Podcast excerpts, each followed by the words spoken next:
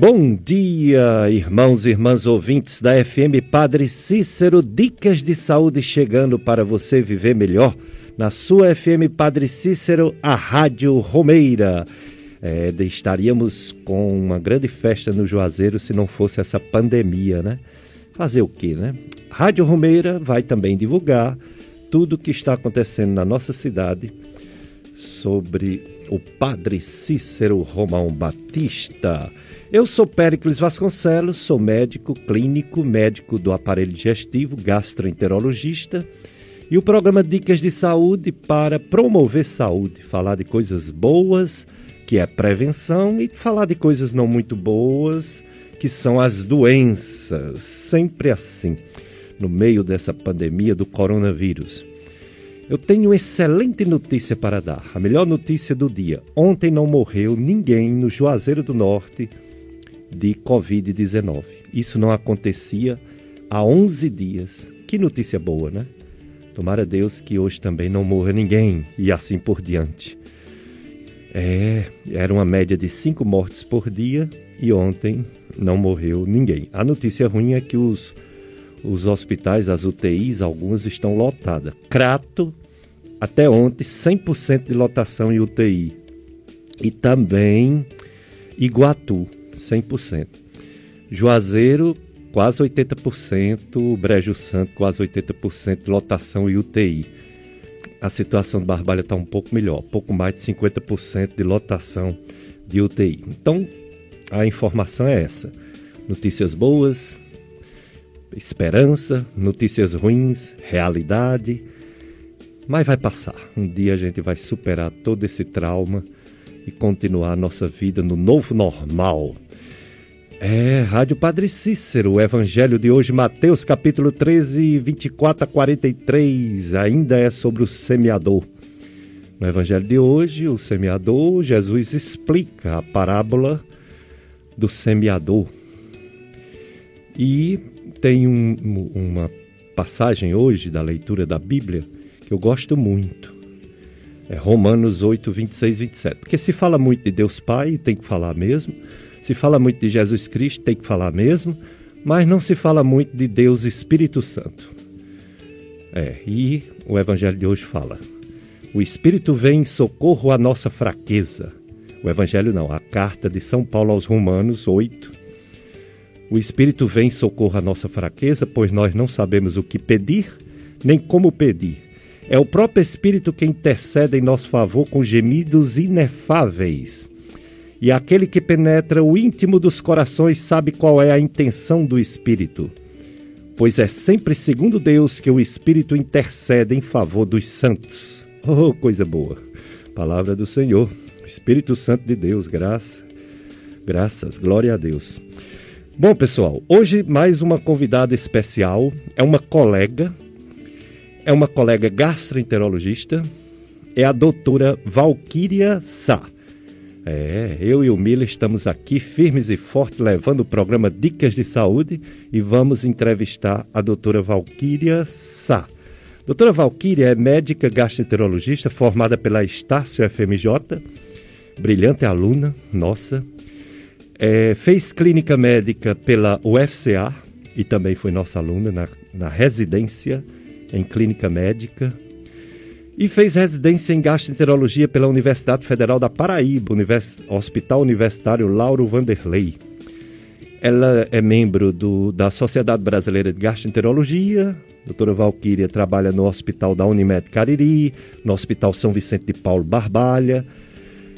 É, ela, ela também trabalha no Hospital São Marino, na Clínica São Camilo do Crato e no Doctor Center, no Juazeiro. E veio, e vem falar sobre Júlio Amarelo. Júlio Amarelo sobre as hepatites virais. É isso mesmo. Bom dia, doutora Valquíria Sá. Obrigado por ter aceito o nosso convite. Primeiramente, desejar bom dia. Bom dia, doutor Péricles. Bom dia a todos os ouvintes da Rádio FM Padre Cícero que nos escutam nessa manhã. Agradecer o convite para participar desse programa, que é tão importante em gerar informação em saúde, que, que debate temas tão relevantes para a nossa população. E agradecer ao senhor, doutor Péricles, que é uma referência na gastroenterologia da nossa região. Como eu sempre falo, uma das minhas inspirações profissionais como gastroenterologista. E eu espero hoje poder contribuir positivamente nesse debate sobre esse tema hepatites, hepatites virais, o nosso Julho Amarelo, que é um programa de conscientização da população sobre a importância das hepatites, que é um tema muito prevalente, doenças muito prevalentes, mas ainda pouco discutidas pela população geral. Dicas de saúde hoje, doutora Valquíria Sá, médica gastroenterologista, vem falar sobre o julho amarelo. O julho amarelo é sobre hepatites, principalmente hepatites virais. Vírus A, vírus B, vírus C, tem também o D, tem também o E. E tem outros que estão aí vendo se causa doença ou não. Provavelmente só são esses que causam doença. Mas a hepatite, ela significa inflamação do fígado. Hepato, fígado. It, inflamação. Inflamação do fígado não é só por vírus. Tem vários tipos de hepatites. Mas a campanha é sobre hepatites virais. Júlia Amarelo. Doutora Valquíria Sá, gastroenterologista, hepatologista, fale sobre as hepatites virais. Isso mesmo, são muitas causas de hepatites, dessa inflamação do fígado. Mas as hepatites virais, por serem uma causa muito prevalente, elas são justamente o objetivo dessa campanha Julho Amarelo, que tem por finalidade principal reforçar essas ações de vigilância, de prevenção, de controle das hepatites e chamar a população de risco para que seja testada para as hepatites. Então, as hepatites A, B, C, D e E, principalmente as hepatites A, B e C, são as principais causas virais de hepatite. Por isso que existe esse apelo tão grande dos órgãos de saúde quanto a estes vírus, principalmente, porque alguns deles têm uma, um, uma capacidade que a gente chama de cronificação, que é quando o vírus, após aquela infecção inicial, aquela fase aguda, ele tem um poder de ficar como uma doença silenciosa, latente ao longo dos anos, porém ativa, inflamando esse fígado ao longo dos anos. E em determinado momento, a gente dá esse diagnóstico já numa fase avançada, uma fase de cirrose, uma fase de câncer de fígado, e é isso que a gente não quer. Então, a, a, o objetivo principal dessa campanha é fazer com que a população se conscientize quanto à necessidade de testar esses vírus, principalmente o vírus B e C, que tem o poder de cronificar e gerar complicações futuras, como cirrose e câncer de fígado. Então, a gente fazendo esse diagnóstico precoce, a gente vai evitar essas complicações tardias.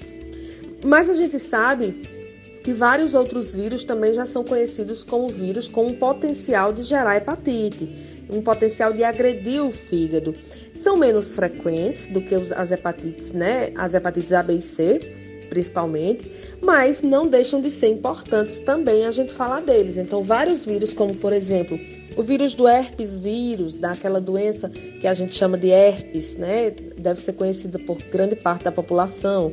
Vírus do citomegalovírus, vírus da varicela zoster, o próprio vírus da dengue, que é mais, mais conhecido, e o vírus Epstein-Barr também, o próprio vírus do HIV tem potencial também de lesar o fígado.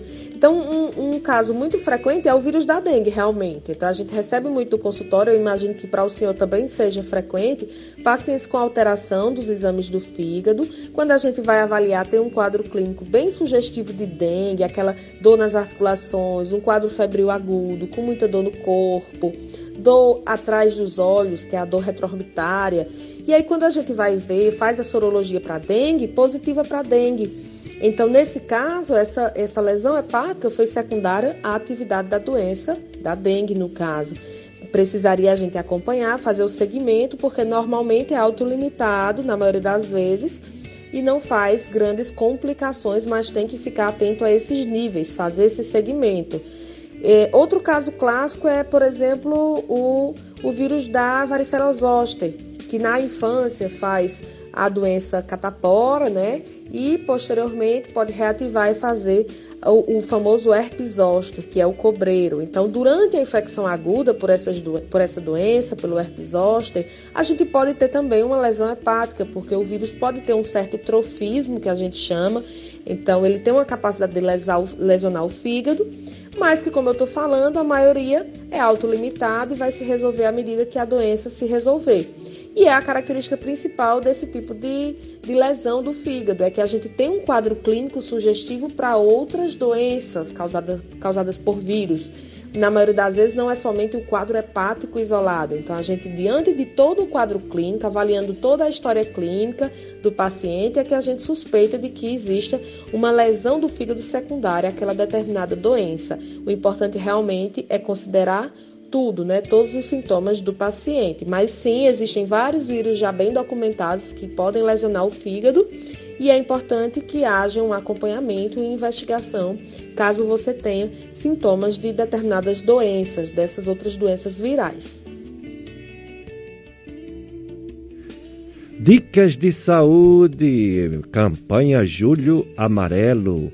Eu estou aqui, eu sou Péricles Vasconcelos, conduzindo esse programa. Eu sou médico, professor das Faculdades de Medicina do Cariri. E o Mila Anastácio está aqui também na operação de som e no telefone. Você pode participar. 3512 2000. Hoje o assunto principal é fígado. 3512 2000 você faz sua pergunta, manda sua mensagem, pede sua música. É, pode mandar uma mensagem de áudio por esse mesmo telefone, 3512 2000, o WhatsApp da FM Padre Cícero. Faça sua doação e ajuda a FM Padre Cícero. Olha a conta, anota aí a conta. Bradesco, agência 4561, 4561, Bradesco, conta corrente 16 127, dígito 6. Conta corrente 16 127, dígito 6. FM Padre Cícero 104,5, a Rádio Rumeira. Acompanhe-nos, acompanhe a FM Padre Cícero nas redes sociais. É, no Facebook, FM Padre Cícero 104,5, no Instagram, arroba FM Padre Cícero, e o WhatsApp 3512 2000 3512 5824 3512 5824 você também pode participar conosco da programação da FM Padre Cícero. Seja no seu rádio seja com o aplicativo Rádiosnet para ouvir a FM Padre Cícero em qualquer lugar do planeta basta ligar seu celular é, com o aplicativo Rádiosnet é, atenção, você que é amigo ou amiga da rádio, saiba como fazer sua doação neste mês de julho e concorra a 10 kits com produtos religiosos das Paulinas. Entre em contato conosco, os mesmos telefones: 3512 2000, 3512 5824. O sorteio dos 10 kits das Paulinas acontecerá dia 31 deste mês, às 8h30 da manhã no programa Mais Amigos com Gerlândio Ângelo, FM Padre Cícero, a Rádio Romeira. Estamos entrevistando a doutora Valquíria Sá, é uma colega gastroenterologista e ela está falando sobre o julho amarelo, sobre as hepatites. Doutora Valquíria Sá, é, as outras hepatites, doutora Valquíria, porque não tem só hepatite virótica, né? Tem outros vírus que podem causar hepatites. Até o vírus da dengue. Aí tem outros, citomegalovírus, Epstein-Barr, herpes simples. E tem é, as hepatites sem ser por vírus.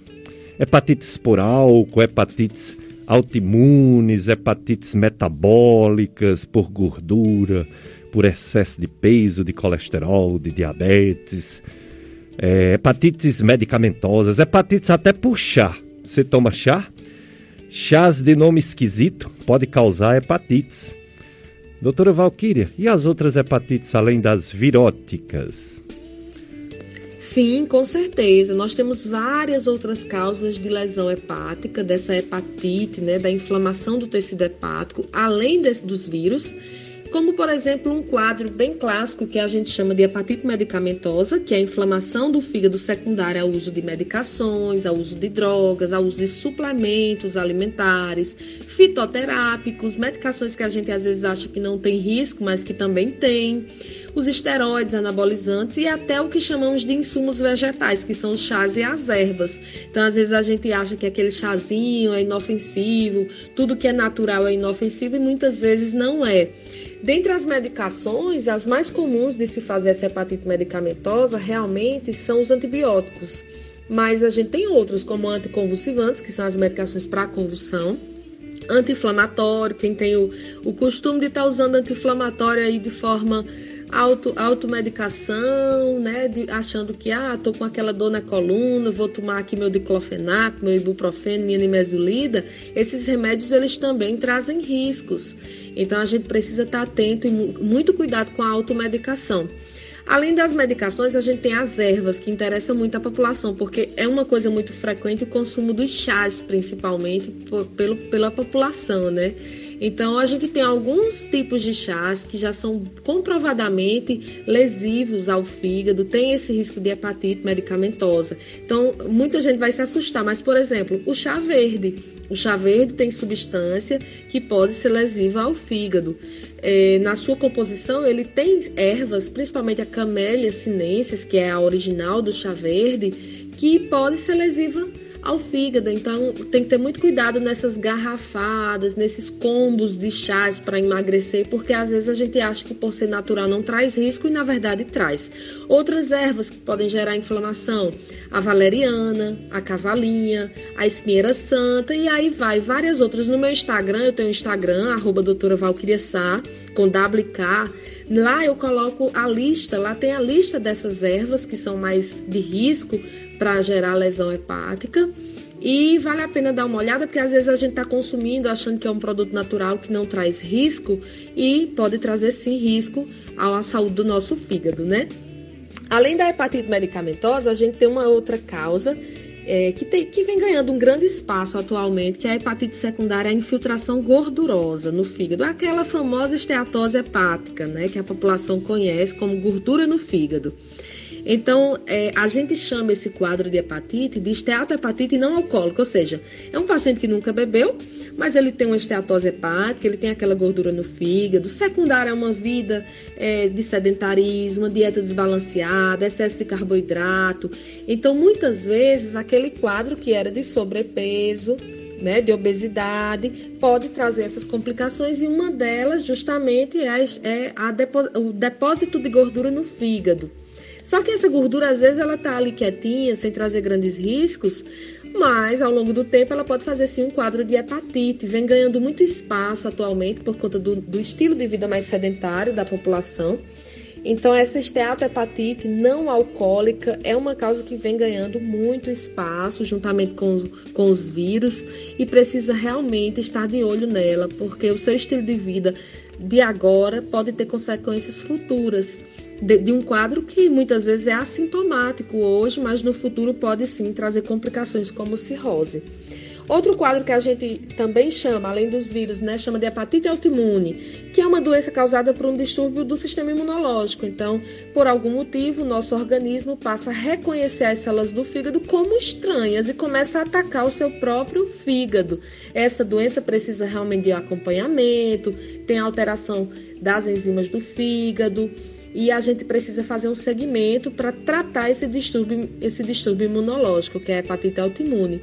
Então, assim, esses são somente alguns exemplos de outras causas não virais para hepatites. Lembrando que algumas vezes o paciente ele pode ter sintomas, né, como das hepatites, como febre, fraqueza, mal-estar, uma dor abdominal, um enjoo vômitos, uma urina escura, fezes brancas. Isso é muito mais comum na hepatite aguda e na maioria das vezes a hepatite crônica ela realmente é assintomática e silenciosa, que é aí onde está o problema e é isso que a gente busca alertar a população da necessidade desses exames de rastreio para hepatites para a gente evitar complicações futuras de uma doença que hoje pode estar assintomática. É isso aí, dicas de saúde com a doutora Valquíria Sá, gastroenterologista, Júlio Amarelo, sobre hepatites virais. Então veja a dica que ela deu, né? E no site dela e ver quais são os chás, as ervas que podem atacar o fígado. Não quer dizer que ataca o fígado de todo mundo, mas pode atacar. Ela citou o chá verde, que algumas mulheres e homens também tomam para emagrecer. Tem aquele outro hibisco, pode atacar o fígado. A espinheira santa raramente pode atacar o fígado. O confrei, é, o, o boldo selvagem, não o nosso boldo, o nosso boldo não faz mal a nada não, mas aquele boldo da folha roxa pode fazer mal. A cáscara sagrada pode fazer mal. Enfim, se o nome é esquisito demais de planta, é melhor não arriscar. Porque o sena, aquela cena que o pessoal toma para soltar o intestino, pode atacar o fígado. Tem planta, pessoal, que é um verdadeiro veneno. Plantas venenosas. Ah, mas é natural. Mata. O natural também mata. O veneno de cobra não mata? Algumas plantas também matam. A Maxilene, nosso ouvinte, ela pergunta como detectar a hepatite. A hepatite, Maxilene, ela é descoberta com exame de sangue. Tem um marcador de exame de sangue para a hepatite A, tem um para a hepatite B, tem um para a hepatite C, para D e para E. Através de exame de sangue, descobre se tem hepatite. Por exemplo, a A, o exame chama-se IgM anti-HVA. O B, na forma aguda, chama-se IgM anti-HBC. E na forma crônica, chama-se HBsAg. E o C chama-se anti-HCV. Entendeu? Aí tem o, o, o, o da E, tem o, o da D, mas as principais são essas, né? O C e o B, porque o A é mais na infância. E ela pede também para falar um pouquinho sobre a barata. A barata e os outros insetos, como formiga, como grilo, eles pelo chão eles passam por cima de tudo, né? Passa por cima de fezes, passa por cima de alimentos contaminados, é, deteriorados, sujos e contaminados. E aí realmente eles podem subir na, na mesa, pode subir nos pratos, pode subir nos talheres, nas camas e trazer alguma doença para as pessoas. Mas não porque é barata, a formiga também pode, qualquer inseto, né? A mosca, né? pode trazer realmente alguns problemas. Ok? Bom, a situação do coronavírus no Juazeiro do Norte. Graças a Deus, nenhuma morte ontem. Porém, mais 280 casos novos. O que o que já daria, já dá o total, né, de 8.071 casos confirmados no Juazeiro e 179 mortes no total. Na cidade do Crato aconteceram ont aconteceu ontem uma morte e mais 20 e poucos casos novos, o que já dá uma soma de 2.510 casos, 37 mortes no Crato. É, recuperados já tem no Crato é, 1.141.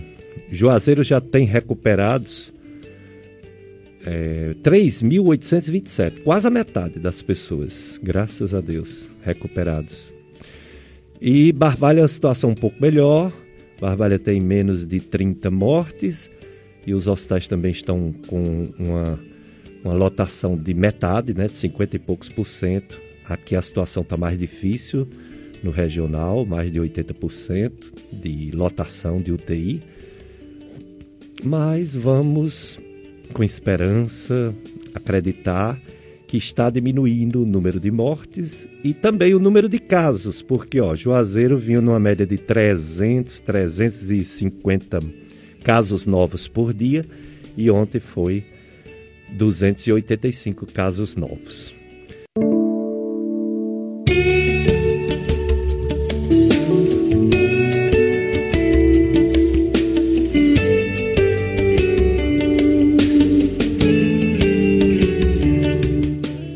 Dicas de saúde na sua FM Padre Cícero. Você que está ligando o rádio agora, eu me chamo Péricles Vasconcelos, sou médico clínico geral e do aparelho digestivo, gastroenterologista. Estou entrevistando outra gastroenterologista e médica também de fígado. é a doutora Valquíria Sá.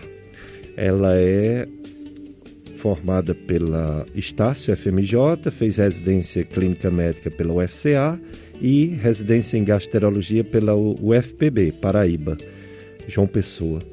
É da Sociedade Brasileira de Gastroenterologia, trabalha no Hospital da Unimed Cariri, no Hospital São Vicente de Paulo, San Marino, Clínica São Camilo do Crato, Doctor Center no Juazeiro, está falando sobre o Júlio Amarelo, sobre as hepatites virais. É, a Cecília Bezerra dos Franciscanos, ela pede para eu repetir os chás e ervas que eu falei que podem fazer mal ao fígado. Cecília, eu falei e a doutora Valquíria falou do chá verde, pode fazer mal. Falei da espinheira santa. Não quer dizer que todo mundo que usa espinheira santa tem problema de fígado, não, sabe? Mas alguns, só alguns. Falei do embisco, embisco pode fazer mal ao fígado. Falei do da cena, é, folha de cena.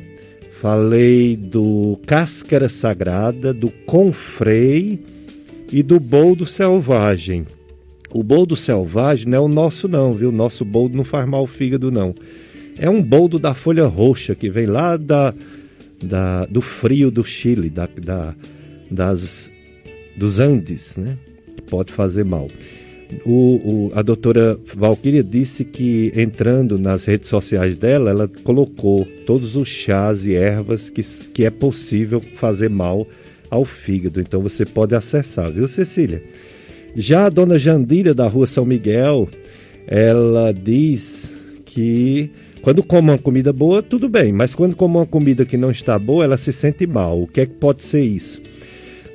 Dona Jandira, a sensibilidade à comida é uma coisa bem individual e vai piorando com a idade. A senhora já tem 76 anos, né? Então a, a senhora tem que ter cuidado com comida pesada, comida gordurosa, frituras, excesso de açúcar, excesso de vinagre que contém álcool, entendeu? Excesso de pimenta, excesso de leite, a nata do leite.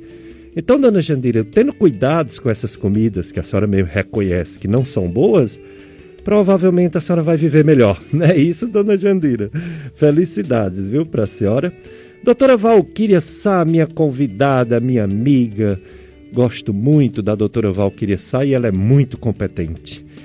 Qual a consequência, aliás, a consequência das hepatites crônicas é a cirrose. Gostaria que você falasse dessa doença tão grave a cirrose, que leva muitas vezes à morte, e que a hepatite, principalmente a C, pode levar à cirrose. Não é, doutora Valquíria Sá? Isso, exatamente. Nós sabemos que as hepatites ao longo do tempo podem evoluir para a cirrose, caso não seja diagnosticada precocemente, tratada precocemente.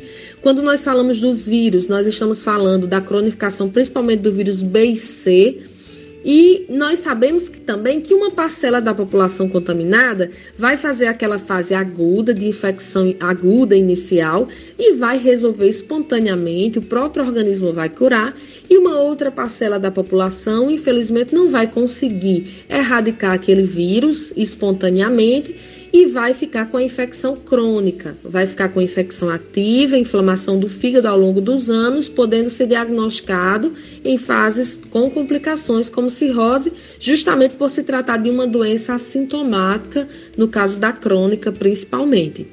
Não tem como a gente determinar, que foi a sua pergunta, doutor Pericles, com exatidão, por que essa infecção em algumas pessoas ela vai ficar silenciosa, gerando inflamação, e em outras vai se resolver espontaneamente. Mas alguns estudos colocam que alguns fatores são importantes. Por exemplo, o tempo, é, a idade em que você adquiriu aquela infecção. Por exemplo, recém-nascidos que adquiriram a, o vírus B já durante, né, durante a gestação, após a gestação, ele teria uma chance de mais de 90% de cronificar. É por isso que atualmente no calendário vacinal, ao, ao nascer, a criança já recebe a vacina para hepatite B. Na infância, se você adquiriu na infância, a gente teria aí cerca de 50% de chance de evolução para forma crônica. E em adulto jovem, com imunidade boa, preservada, a hepatite B cairia esse risco para 5%. Já em pacientes também adultos, mas que têm imunidade comprometida por algum motivo, uma doença que comprometa o sistema imunológico, como o HIV, um paciente que é um transplantado, usa medicação que baixa a imunidade, essa chance de evolução para hepatite crônica já subiria novamente para 50%. Na prática, a gente não sabe exatamente quem vai evoluir para a forma crônica e quem vai se resolver na forma aguda mas a gente sabe que os pacientes com imunidade comprometida têm realmente uma maior chance, como qualquer infecção, até mesmo isso ficou muito em evidência agora na Covid-19, o sistema imunológico, a importância do sistema imunológico no combate às infecções. A gente sabe que, por exemplo, na Covid-19, quem tem um sistema imunológico comprometido tem um risco maior de fazer a infecção grave. É, no caso da hepatite B, por, né, da hepatite C, desculpe, por exemplo, o risco de cronificar da população geral como um todo, ele chega até 85%. E 20% desses casos, eles vão evoluir para cirrose ao longo dos anos. Então, por isso que a gente precisa trabalhar muito essa questão do rastreio da doença, para que a gente consiga, a hepatite C é a que mais cronifica, consiga tratar precocemente, porque o tratamento ele já é muito efetivo, graças a Deus. Né? Então precisa a gente fazer, trabalhar isso, a prevenção dessas doenças para evitar as complicações futuras. Dicas de saúde na sua FM Padre Cícero, que educa e evangeliza, e é a Rádio Rumeira. E daqui a pouco, nove horas, a missa, diretamente aqui na Rádio Padre Cícero a missa do Sagrado Coração de Jesus da nossa paróquia, Sagrado Coração de Jesus, nove horas, nove horas a missa com esse evangelho do semeador. É, estamos entrevistando a doutora Valquíria Sá. Ela é médica, gastroenterologista, está falando sobre o julho amarelo, sobre as hepatites. É, doutora Valquíria Sá, é, a, a hepatite pelo vírus C que justamente é a mais complicada, porque é a mais é, difícil de acabar sozinha, porque o vírus A acaba sozinho, na maioria das vezes. O vírus B também. O nosso sistema de defesa do corpo elimina o vírus B em mais de 90% dos casos. Mas o C é mais complicado, né? Nosso organismo tem dificuldade de se livrar dele. E justamente essa que é a pior das hepatites, a, a, a C, é não tem vacina, como tem a A e a B. Então, mas em compensação, graças a Deus, o tratamento do vírus C melhorou, né? Os remédios são capazes de curar. 95 a 100% das pessoas curam com remédio a hepatite C. Fale um pouco, doutora Valquíria, sobre a hepatite C e sobre as vacinas que não tem para C, mas tem para B e para a hepatite A.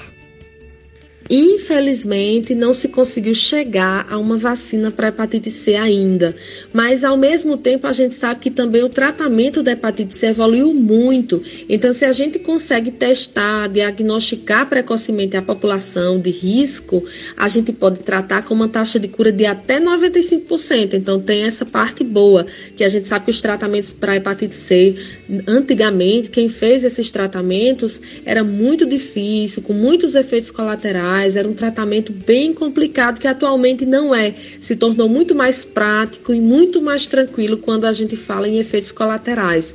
E a taxa de cura aumentou muito, para 95%. As vacinas que a gente tem disponível para hepatite são as vacinas para o vírus A e o vírus B.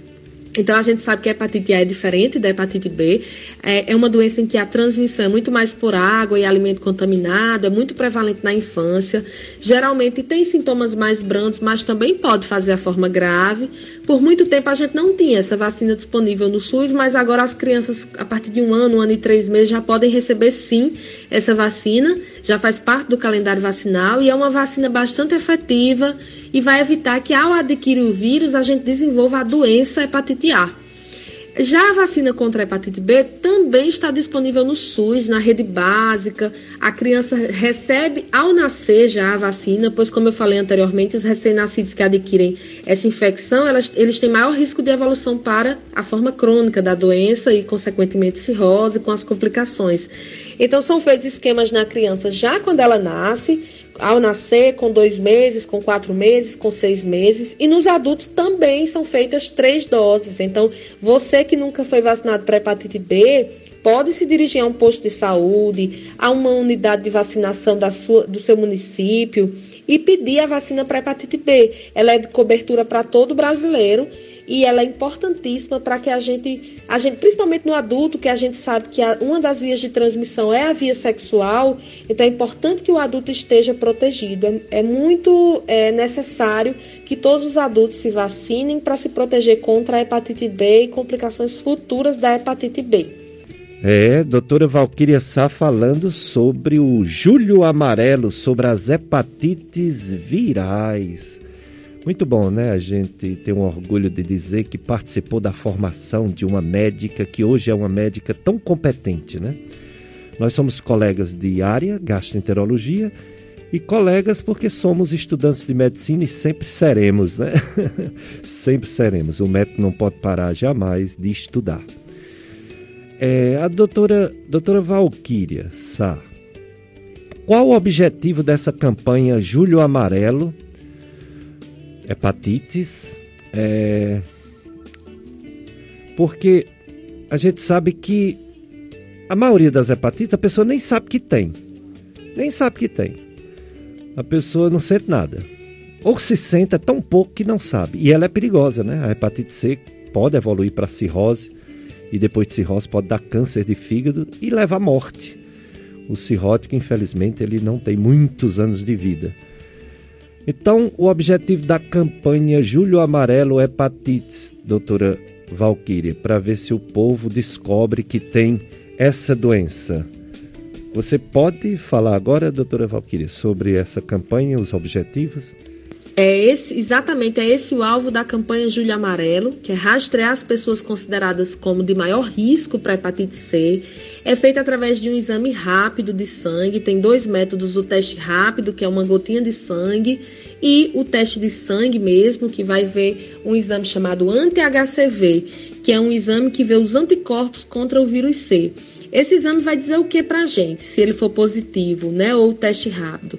A gente sabe que em algum momento você produziu anticorpo, anticorpos contra o vírus C, então você teve contato com esse vírus. Logo, se o exame for positivo, você vai precisar identificar se você realmente tem a doença ativa. E para a gente identificar isso, a gente faz um exame chamado carga viral, ou seja, a gente vê a quantidade de vírus no sangue, no organismo. Os exames iniciais são o teste rápido ou o anti-HCV e posteriormente a gente vai fazer para os positivos a carga viral. Dessa forma, com exames de sangue, exames simples, a gente consegue detectar se você tem a, a a atividade da doença, você tem hepatite C ativa, ou se realmente foi um contato passado e você resolveu espontaneamente. Quem seriam as pessoas que têm preferência em testar para hepatite C? Ou seja, aqueles que têm maior risco de ser um portador assintomático para hepatite C. É, a, o, a campanha é justamente para isso. É para alertar as pessoas, principalmente as pessoas com mais de 40 anos, porque até 1993 não existia teste para hepatite C. Então, pessoas que receberam transfusão de sangue ou qualquer derivado de sangue antes de 1993, elas, o ideal é que seja testado para hepatite C. Pessoas que fizeram tatuagens, píceis em locais que não são vistoriados pela vigilância sanitária também tem que ser testado para hepatite C. Doentes renais em hemodiálise, pessoas que usam ou usaram em algum momento da vida drogas injetáveis ou cocaína inalada, precisa ser testada para vírus C também. Indivíduos que usaram medicamentos intravenosos, eu não sei se você lembra, é, doutor Pericles, né? Com certeza, o senhor sempre orienta isso para os seus pacientes. Então, pessoas com mais de 40 anos que antigamente usavam aquelas seringas de vidro nas medicações, os próprios hospitais faziam isso, né? Não, não existiam as seringas descartáveis ainda. Então, naquelas décadas de 1970, 1980, essas pessoas precisam ser testadas para hepatite C, porque podem ter a doença de forma assintomática.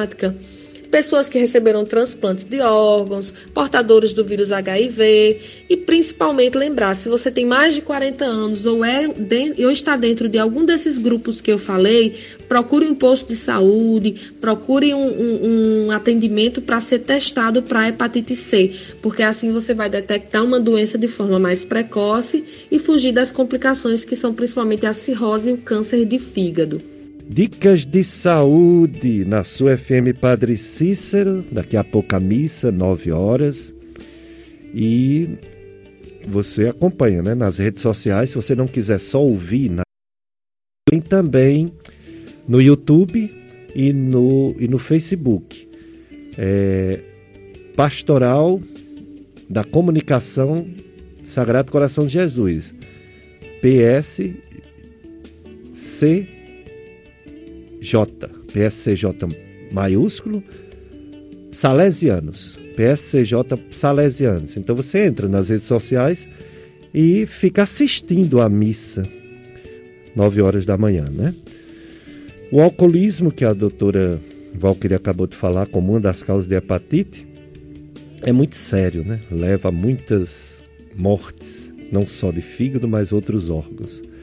Quem bebe, quem bebe muito, precisa de médico, Precisa que os parentes apoiem. Os parentes também precisam de um grupo chamado Alanon, de apoio aos parentes de quem bebe muito. E os próprios pacientes precisam, além de médico, do, do, do CAPS Saúde, precisa de Alcoólicos Anônimos. É um grupo de apoio a quem bebe muito. São pessoas também alcoólatras que se ajudam.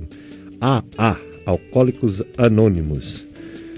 É, e o amor de Deus por nós é muito maior do que qualquer pandemia. Vamos manter nossa fé, nossa esperança, para que a gente passe por doenças e que a gente não se desespere, né? Que o desespero é pior, é muito pior o desespero. Bom, pessoal, tem mais uma pergunta aqui. Uma pessoa que toma remédio controlado, aí no exame abdominal tem gordura no fígado sendo que essa pessoa já é obesa. Pode ocorrer no futuro um problema mais sério, um câncer de fígado, se não houver tratamento? Sim, sim, Maxilene, pode sim. A gordura no fígado é muito comum, basta a pessoa estar acima do peso e beber, já dá um pouquinho de gordura no fígado. Se você para de beber, a gordura desaparece. Se você perde peso, a gordura desaparece. Mas a gordura, quando você não perde peso, ela pode ir aumentando. Grau 1 para grau 2, grau 2 para grau 3, grau 3 para hepatite. É uma hepatite gordurosa. É um fígado gorduroso inflamado. E aí pode ir para cirrose e tendo cirrose, pode ter também o câncer de fígado. Então quem está acima do peso e tem gordura no fígado deve perder peso. E quem tem gordura no fígado e bebe muito deve diminuir ou, melhor ainda, parar, parar de beber. É, vamos ver aqui, vamos, vamos colocar o áudio Miller do professor Renan Torquato. É, o professor Renan Torquato trabalha na Smart Fit e vai nos dar dicas de exercícios físicos.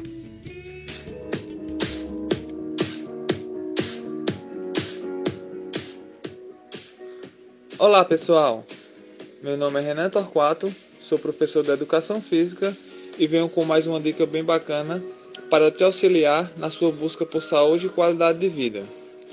Os benefícios que os alongamentos realizados diariamente podem resultar positivamente na sua vida.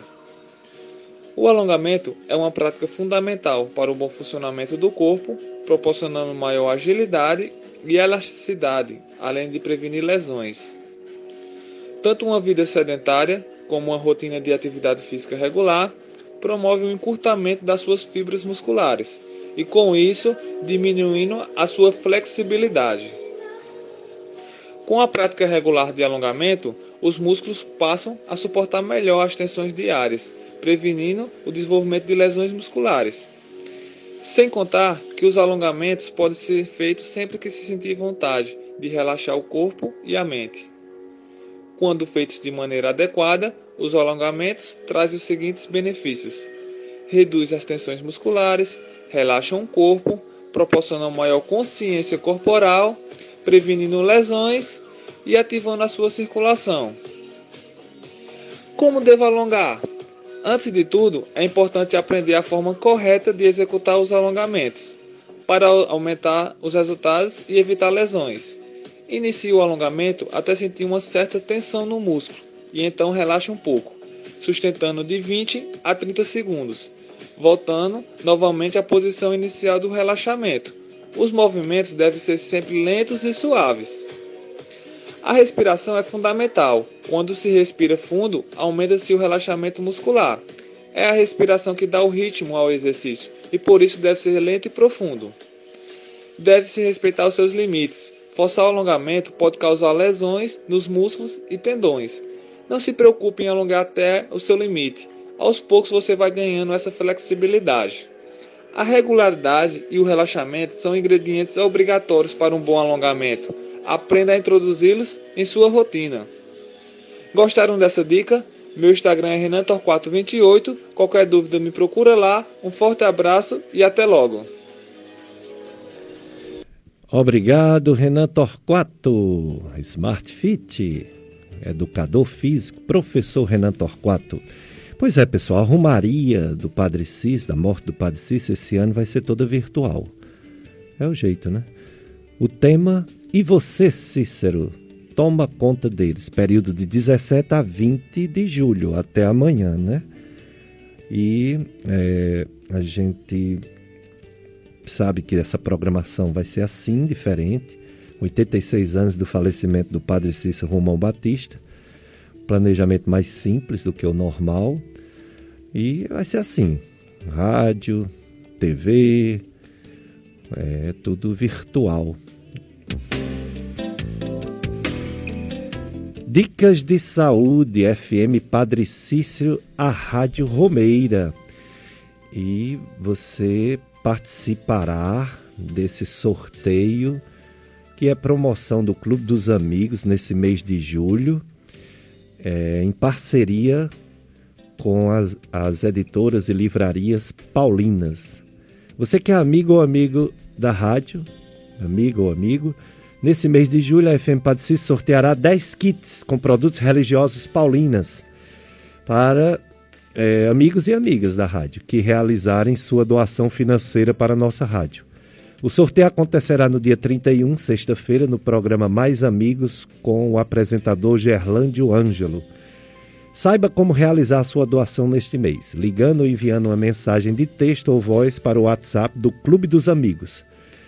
3512 5824, 3512 5824, 3512 58, é, 3512 2000. 3512 5824. Apoio Cultural Livrarias Paulinas, comunicação a serviço da vida. Você sabe o WhatsApp das Livrarias Paulinas? 889-9344-8513. Prefixo 889-9344-8513. Clube de Amigos da FM Padre Cícero, juntos somos mais amigos. Estamos entrevistamos, entrevistando a médica Valquíria Sá, gastroenterologista, portanto médica do aparelho digestivo, falando sobre o julho amarelo, as hepatites, é, as doenças do fígado doutora Valquíria, elas não costumam causar má digestão, né? Quando uma pessoa tem azia, quando uma pessoa tem dor, quando uma comida ofende, o povo até pensa que é o fígado, mas não é. O fígado não adoece fácil, ainda bem. Comida não faz mal ao fígado. Pode fazer mal esses chás com nomes esquisitos, alguns remédios, esses vírus e principalmente o álcool, a bebida alcoólica. A pessoa que está muito acima do peso também pode ter problema de fígado, né? O diabetes, o colesterol alto, o triglicerídeo alto. Mas as comidas boazinhas, as comidas do dia a dia, arroz, feijão, macarrão, carne, frango, peixe, leite, ovos, queijo, frutas, verduras, legumes, não fazem mal ao fígado. Que beleza! Que coisa boa! Pode fazer mal ao estômago, ao esôfago, aos intestinos. O fígado, as hepatites, eles têm outros sintomas, né? A pessoa fica amarelada, a pessoa fica inchado, né? Cansado, mas não não com problema digestivo. Frequentes mesmo são as gastrites e a tal da bactéria H. pylori, não é, doutora Valquírias? Essas são comuns mesmo, causando má digestão, embora às vezes nem é a gastrite, nem é o H. pylori que causa má digestão. Fala um pouco sobre gastrites e H. pylori, doutora Valquíria Sá. Exatamente. As causas de gastrite, elas são muitas, né? Dentre elas, a gente tem a infecção pelo H. pylori, é muito frequente essa bactéria na população geral. A estimativa é de que realmente até 70% da população tem a bactéria H. pylori. A maioria adquire na fase da infância ainda e fica com essa bactéria ao longo dos anos assintomática mas não necessariamente nós temos o quadro da dispepsia relacionada à infecção por essa bactéria. O que, o que isso quer dizer? Nós chamamos de dispepsia as queixas que ocorrem na região epigástrica, que é, que é aquela região da barriga que popularmente a população chama de dor no estômago ou dor na boca do estômago e que também pode ocorrer, é, além da dor, aquela sensação de empachamento, de plenitude, de, que, de uma saciedade precoce, comeu pouco, mas já empachou. Então a gente tem dois, três tipos de dispepsia, que é a dispepsia tipo dor, aquela dor na região do estômago, a dispepsia tipo plenitude, que é aquele empachamento, ou a dispepsia mista, quando alterna entre os dois tipos. O paciente tem dor e tem o empachamento. Dentre as causas, é, dentre as causas da dispepsia, a H. pylori, claro que é uma das causas, já é uma entidade muito bem determinada, que é a dispepsia H. pylori relacionada. Mas às vezes é muito frequente também o paciente tratar a bactéria, que foi encontrada no exame de endoscopia, na maioria das vezes, e não melhorar das queixas. Por que, que isso acontece? Porque provavelmente a sua dispepsia não era do H. pylori, ele foi apenas um achado. Porque a gente tem muitas causas de dispepsia, o H. pylori é somente uma. Mas atualmente a gente tem a recomendação oficial da erradicação, do tratamento dessa bactéria, porque ela já é muito bem descrita a associação na cascata de evolução para câncer de estômago. Então, a recomendação oficial é realmente o tratamento dessa bactéria. Mas quando a gente fala de gastrite, é preciso entender que, apesar de muito frequente, a H. pylori não é a única causa. A gente tem vários outros causadores de gastrite, como uso de anti-inflamatórios, né? Consumo de bebida alcoólica, tabagismo, até causas autoimunes, quando o organismo mesmo ataca o próprio estômago, semelhante àquela hepatite autoimune que eu falei anteriormente. E aí tem até a gastrite nervosa, que é o que a gente chama de dispepsia funcional de forma, na forma mais científica. Ou seja, fatores emocionais como estresse, acabam contribuindo para uma doença, você tem todos os exames normais, mas você tem sintomas semelhantes a de uma gastrite. Então, muitas causas de dispepsia e a gente precisa é, achar a causa verdadeira para atuar nela e não necessariamente culpar apenas o H. pylori, apesar que ele também é uma das causas. Dicas de saúde com doutora Valquíria Sá, gastroenterologista. Já que ela falou agora de gastrite, né? H. pylori. doutora Valquíria, é, como é a gastroenterologista? A gastroenterologia, essa área da medicina, estuda o que, doutora Valquíria? A gastroenterologia? O gastroenterologista é o médico especialista em tratar as doenças ou as alterações de todo o trato gastrointestinal, que vai da boca até o ânus. Então, às vezes, uma doença que é lá no intestino pode se manifestar inicialmente como uma alteração na boca, uma alteração na região anal. Tudo que se refere ao nosso sistema digestório, então doenças do esôfago, do estômago, dos intestinos, né, seja o intestino fino, o intestino grosso, é, a gente trata. Associada a isso, a gente tem ainda outros órgãos, como o pâncreas e o fígado, que também a gente faz diagnóstico e acompanhamento das doenças. Tudo, então, que faz parte do nosso sistema digestório. O gastroenterologista ele é o médico que cumpriu quatro anos de residência médica em período integral, 60 horas semanais, dois anos em clínica médica, que é a saúde do adulto, e dois anos em gastroenterologia. E aí ele é especializado, depois disso, de cumprir esses quatro anos, em cuidar de qualquer distúrbio que atinja o trato gastrointestinal. Então, qualquer doença que esteja relacionada ao aparelho digestivo, desde refluxo, gastrites, que são as mais comuns, doenças intestinais, intolerâncias alimentares, doenças do pâncreas, doenças do fígado, o, o gastroenterologista tem competência para acompanhar e tratar. Dicas de saúde, muito bom programa entrevistando a doutora Valquíria Sar sobre o aparelho digestivo. É, porque sempre é bom a gente refletir sobre coisas assim frequentes. Se você está doente, você procura o um médico. Aí, quais são as coisas que mais faz a gente procurar o um médico? Gripes, resfriados, virose, garganta, nariz, né?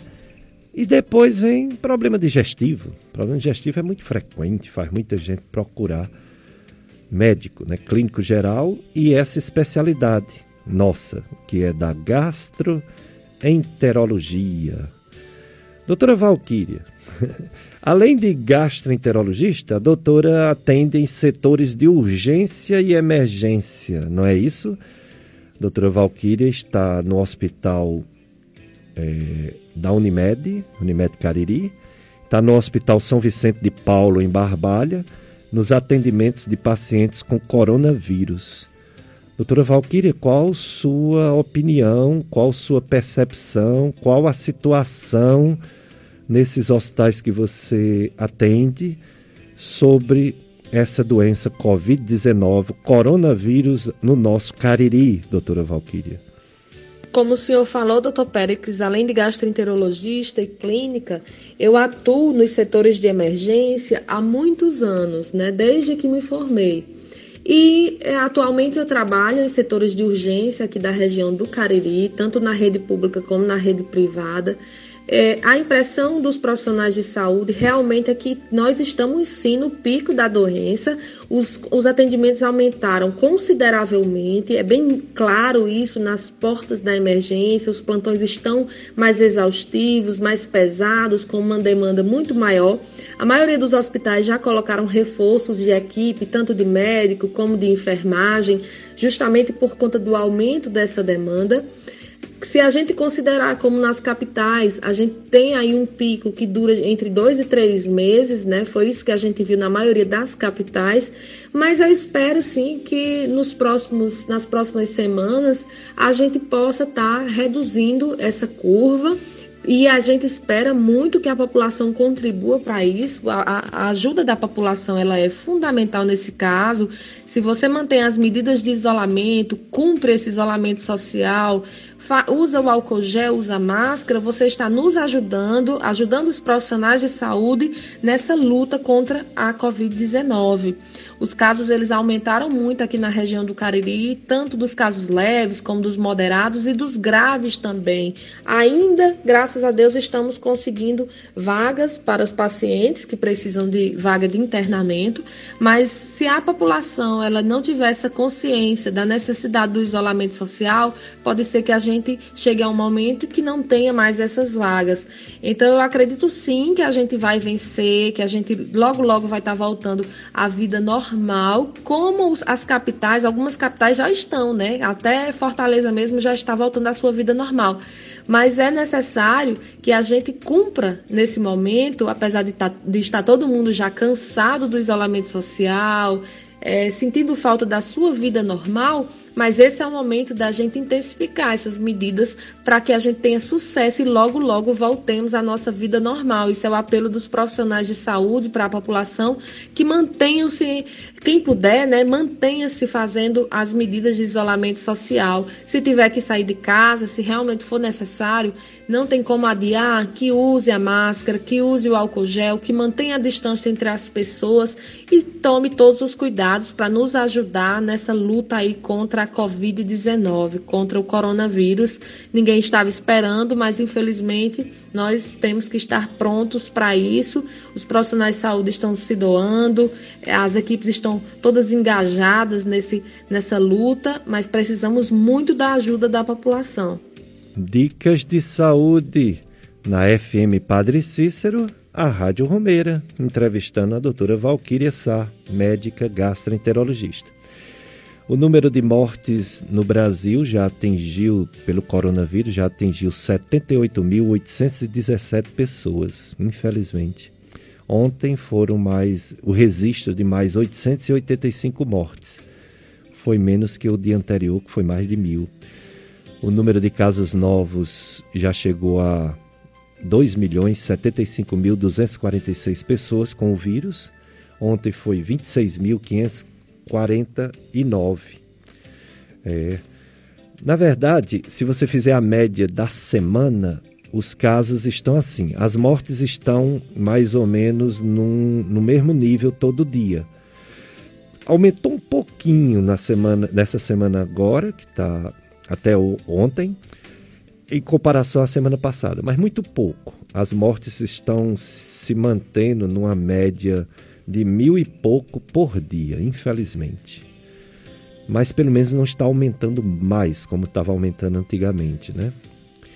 E o número de casos, graças a Deus, o número de casos novos está diminuindo, em torno de 4 mil casos novos a menos por dia. Menos de 4 mil casos novos a menos por dia. Só um exemplo. Ontem foi 26.500. Antes de ontem foi 33.900, quase 34 mil. Quer dizer, é uma diminuição de casos novos na média semanal, que a Globo chama média móvel, né? Em sete dias. É. E é, no caso do daqui, do, do Juazeiro, saber on, que ontem não morreu ninguém é muito bom, muito bom. Saber também que essa média daqui da cidade caiu um pouquinho também. É. Partindo desse mesmo princípio dos sete dias. Aqui no, no Juazeiro, que tinha é, por semana uma média de 67 mortes, aliás, no Ceará, né? Desculpem. De 67 mortes caiu para 45, uma diminuição de 22 mortes. Mas também no Juazeiro, que tinha uma média de 5, anteriormente de 7, caiu para 5 e ontem não morreu ninguém. Vamos ver hoje, amanhã e depois, né? Então são alguns sinais positivos que a gente com esperança se apega a eles, mas o problema está na lotação dos hospitais. Esse é o grande problema da nossa região, principalmente Juazeiro do Norte, por não ter um hospital municipal. Esse hospital de campanha aqui no ginásio poliesportivo não tem UTI, não tem UTI, é só um hospital de casos moderados a grave, porém sem precisar respirador. Respirador só na UTI. E a situação também difícil no Crato, difícil, Brejo Santo, Iguatu, situação difícil, poucas vagas. É, poucas vagas. Bom, é...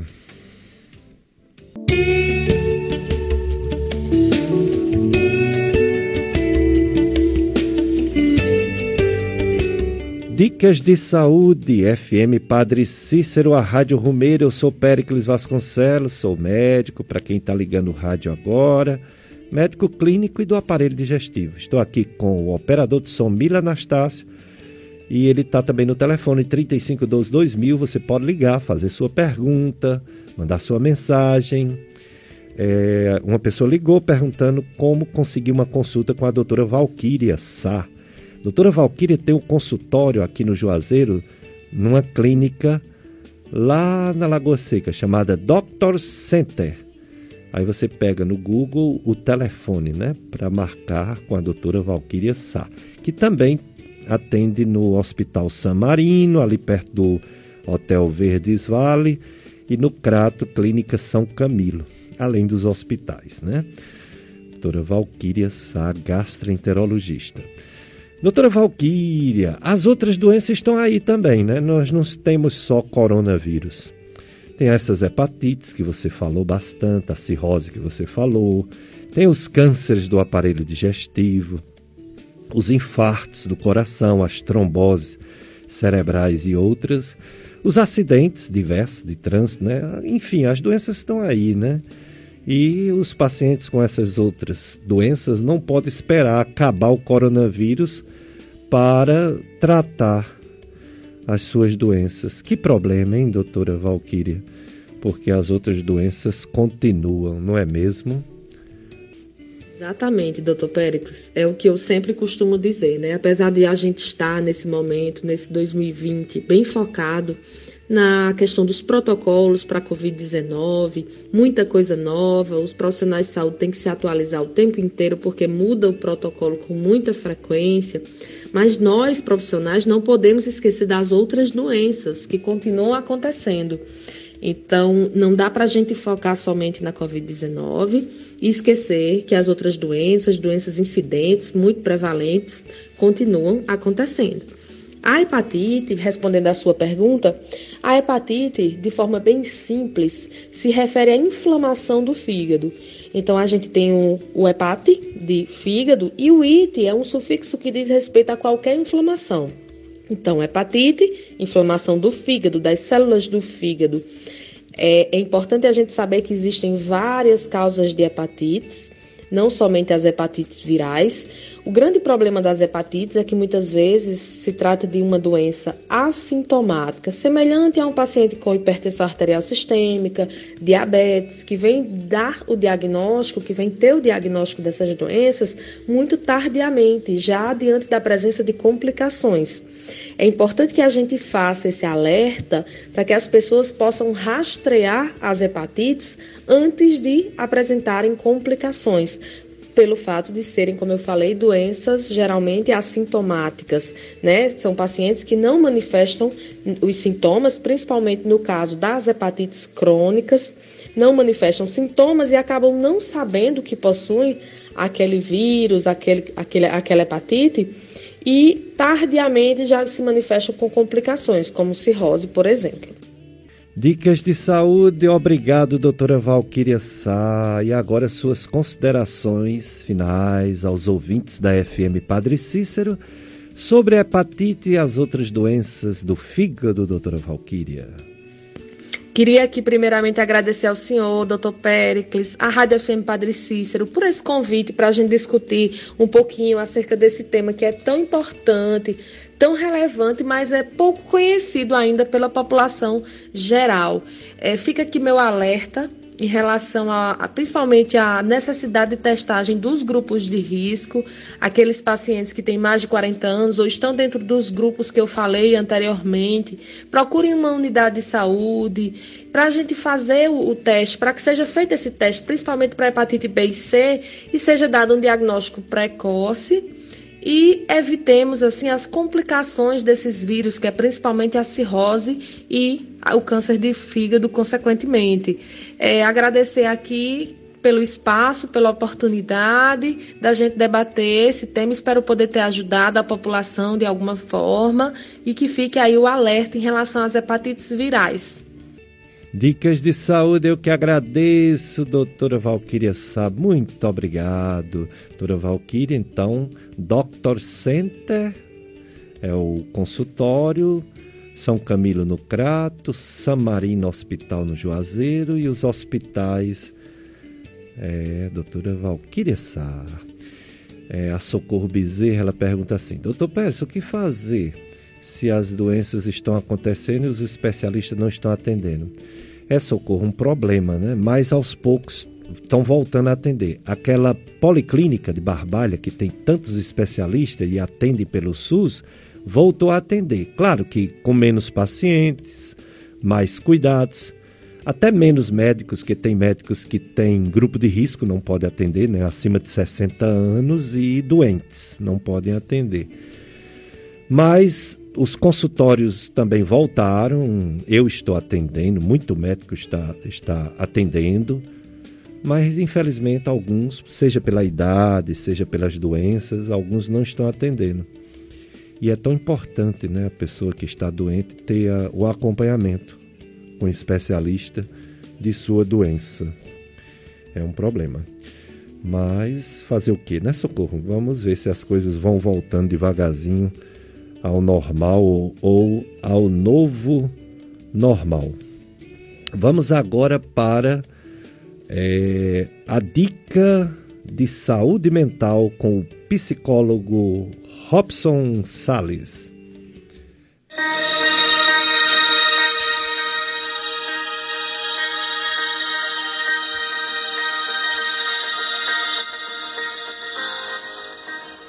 Olá, bom dia. Me chamo Robson Sales, sou psicólogo clínico e venho aqui para mais um Dicas de Saúde Mental. Bom, pessoal, hoje gostaria de falar com vocês sobre a importância da meditação. Nós, como seres humanos, vivemos cheios de desafios, de problemas, de questionamentos, mas também vivemos cheios de alegrias. E muitas vezes nós não paramos para pensar como muitas vezes nós podemos estar melhor e viver melhor no mundo que muitas vezes nós pensamos no caos.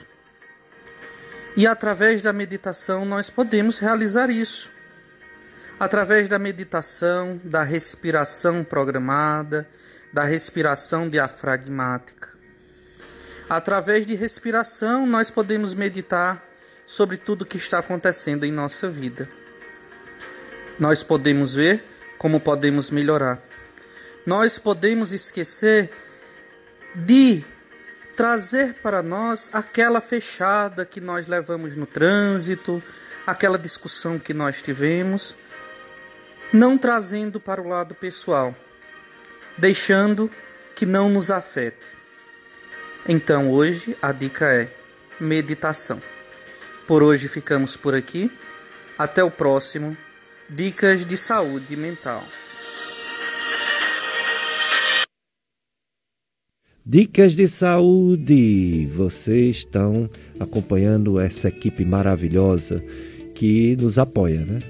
todos trabalham na Gastroclínica Vasconcelos, menos o, o, o, o professor Renan Torquato, né? Trabalha na Smart Fit. Mas o, o Dr. Robson Sales é psicólogo e a doutora Delis, Valdelis Borges é nutricionista e daqui a pouco mais um vai falar. Vamos botar logo?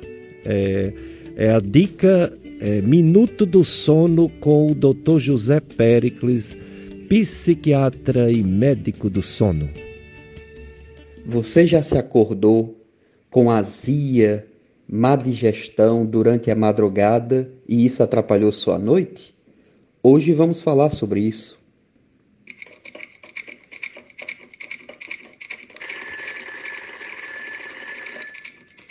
Bom dia, eu me chamo Pericles, sou médico do sono. Hoje aqui dentro do Dicas de Saúde, vamos falar no Minuto do Sono sobre as pessoas que são portadoras da doença do refluxo gastroesofágica, uma doença gástrica relativamente comum, que além de sensações de má digestão, azia, gastura que sentem durante o dia, muitas vezes quando comem alguma comida mais pesada ou então gordurosa, Muitas pessoas dessas também vão sentir sintomas de insônia durante a madrugada. 60 a 70% dos portadores de refluxo também vão se reclamar de sintomas de insônia. O refluxo também está bem relacionado com outra doença do sono, chamada apneia do sono. Cerca de 80% dos pacientes apneicos vão ter acidez na garganta, que chamamos de diminuição do pH esofágico. Isso acontece porque durante os momentos de apneia, que é quando a gente para de respirar de madrugada, existe uma forte pressão na nossa barriga, uma pressão abdominal, fazendo subir aquele líquido do estômago mais ácido para a nossa garganta. E os pacientes apneicos também vão sentir sintomas de refluxo. Então é importante, pessoal, a gente procurar nosso médico de confiança, o gastroenterologista o médico do sono, se essas queixas de insônia, de se acordar de madrugada e às vezes até mesmo perder a noite, ficarem repetitivas. Estou sempre disponível para responder todas as dúvidas no mundo do sono. Tenham todos um ótimo domingo e uma grande semana. Dicas de saúde dessa vez foi o Minuto do Sono com o psiquiatra e médico do sono, Dr. José Pericles, da Gastroclínica Vasconcelos. Hoje vocês tiveram a entrevista com a doutora Valquíria Sá, gastroenterologista, sobre o julho amarelo, as hepatites virais. E próximo domingo teremos um médico muito conhecido aqui na região caririense, vai nos dar uma entrevista é, o doutor Adriano Barbosa. Doutor Adriano é um médico oncologista, ele é um cirurgião de câncer e já operou muita gente de câncer aqui no Cariri. Ele é cirurgião da equipe de oncologia do Hospital São Vicente de Paulo, em Barbalha. Então, o doutor Adriano, cirurgião oncológico, vai falar sobre um câncer chamado sarcoma, vai falar sobre o câncer ósseo em geral, vai falar sobre câncer de esôfago, câncer de estômago, câncer de intestino, cólon. Ele que é um conhecido médico, quantas pessoas né, já passaram por ele ou famílias que levaram parentes para ser operado pelo doutor Adriano no São Vicente de Paulo, em Barbalha. Então será no próximo domingo. Pois bem, pessoal, a situação do coronavírus. O que mais assusta nossa região são os hospitais lotados. É muito arriscado chegar a uma lotação total, como dizem que chegou ontem no Crato e em Iguatu. Aí não tem vaga na UTI para uma pessoa que esteja precisando. Aqui no Juazeiro está em torno de 80% a lotação, como também em Brejo Santo, em torno de 55% de lotação em UTI em Barbalha. Então, isso é o pior da história, além do fato dessa doença estar num chamado platô. Platô é quando os casos novos e as mortes nem sobe mais tão rápido, mas também não desce fica parado, fica repetindo, todo dia repetindo mais ou menos o mesmo número de mortes e mais ou menos o mesmo número de casos novos. É, nós temos muitos pesquisadores no nosso país e no mundo todo, né? E os pesquisadores da Fiocruz, eles dizem que esse chamado platô de mortes ainda devem durar mais algumas semanas no Brasil, antes de começar a ter uma diminuição da doença mas esse platô de semanas já é uma aumentando, né? Semana passada eu falei, né? Que estava aumentando em todo o interior do Brasil, inclusive nossa região. Aqui estava aumentando, aqui no Cariri. Os interiores de Pernambuco, de Bahia, de São Paulo, do Rio de Janeiro, todos os interiores estavam aumentando e as capitais diminuindo. As capitais continuam diminuindo e os interiores que estavam aumentando agora está estacionado, nem aumenta nem diminui. Isso é um progresso, isso é um bom sinal. Mas infelizmente a gente ainda vai ter que esperar um bocado. A gente ainda vai ter que esperar um tempo para ver de fato essa doença ir diminuindo, como já diminuiu em países asiáticos já diminuiu em países europeus, mas aqui, e principalmente aqui mesmo, no Cariri, não está diminuindo como a gente gostaria que diminuísse, né? Vai ser mais devagar. Mas se Deus quiser, vai cair sim. Para vocês terem uma ideia, os casos novos em todo o estado do Ceará caiu 64% em uma semana. Essa semana agora, na semana passada foi 64% de casos a mais, tanto de casos novos quanto de mortes.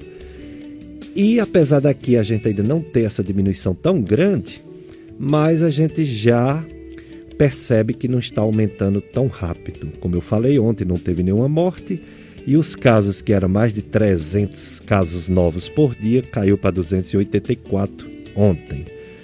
Então isso é uma esperança. O comércio está abrindo em Fortaleza de forma é, devagar e com os cuidados que deveríamos ter esse ano todo e talvez até no próximo ano. Máscara. Teremos que usar máscara, continuar usando máscara todas as vezes que a gente tiver contato com qualquer pessoa. Uma das taxas, uma das coisas que faz se do... que fala se a doença está aumentando ou diminuindo é a taxa de contágio. A taxa de contágio no Ceará, desde o dia 23 de junho, começou a cair. Ela está numa faixa de 0,5 a 1. No Juazeiro do Norte, essa taxa de contágio está 0,99. O que é que significa isso? 100 pessoas contaminadas em Juazeiro passa para 99. Isso é 0,99. 100 pessoas passa para 99. É, em Fortaleza, ontem foi 0,66. Significa que ontem, né? 100 pessoas em Fortaleza passa para 66. Aqui, 100 pessoas passa para 99. Tem cidades no Ceará que 100 pessoas só passa para 50. Mas tem cidades no Ceará que 100 pessoas passa para 100. Quer dizer, o taxa é 1. Acima de 1, a doença continua progredindo e aumentando. Abaixo de 1, a doença começa a diminuir. Então é isso que está acontecendo, começando a acontecer no Juazeiro. Tomara que a gente mantenha essa taxa abaixo de 1, porque aí vai diminuindo a doença. E isso é muito importante que aconteça, essa diminuição da doença, né? É, uma outra coisa importante, como eu falei, é o uso de máscara, porque quando a gente está de máscara, essa taxa de contágio também fica abaixo de 1. A máscara nos protege, isso é importante. E protege os outros também. Você está com o vírus e nem sabe, para você não passar para o seu pai, para sua mãe, para o seu avô, para sua avó, você de máscara você não vai passar para esses seus parentes, porque você, com a máscara, o seu contágio diminui, fica abaixo de 1.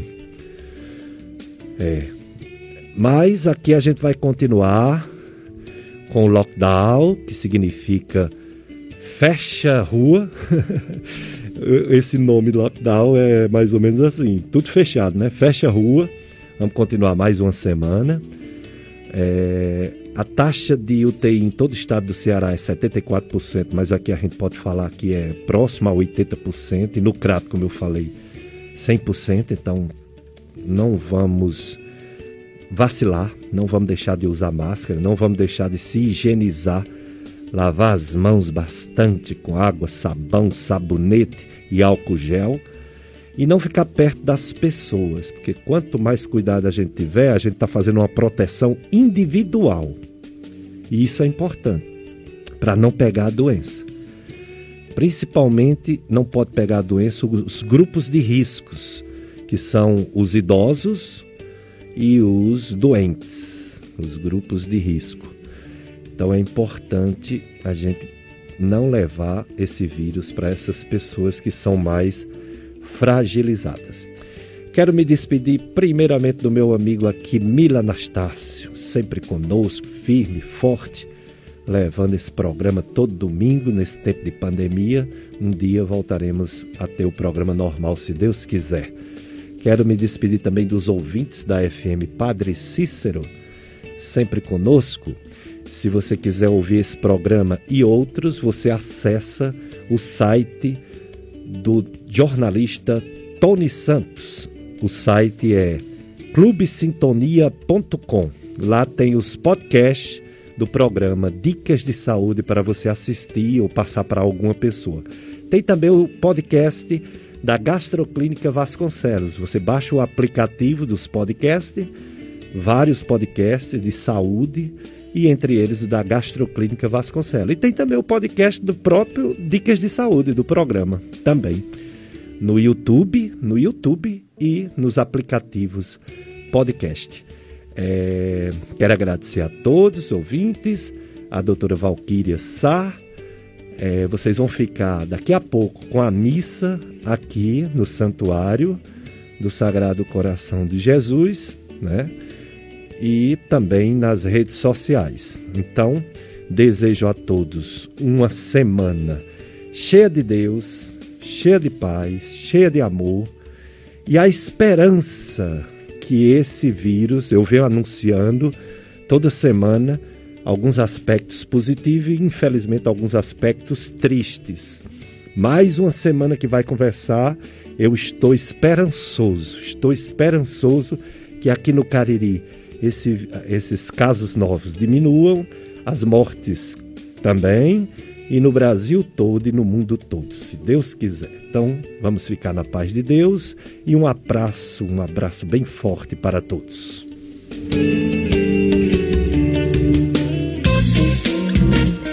A FM Padre Cícero apresentou Dicas de Saúde.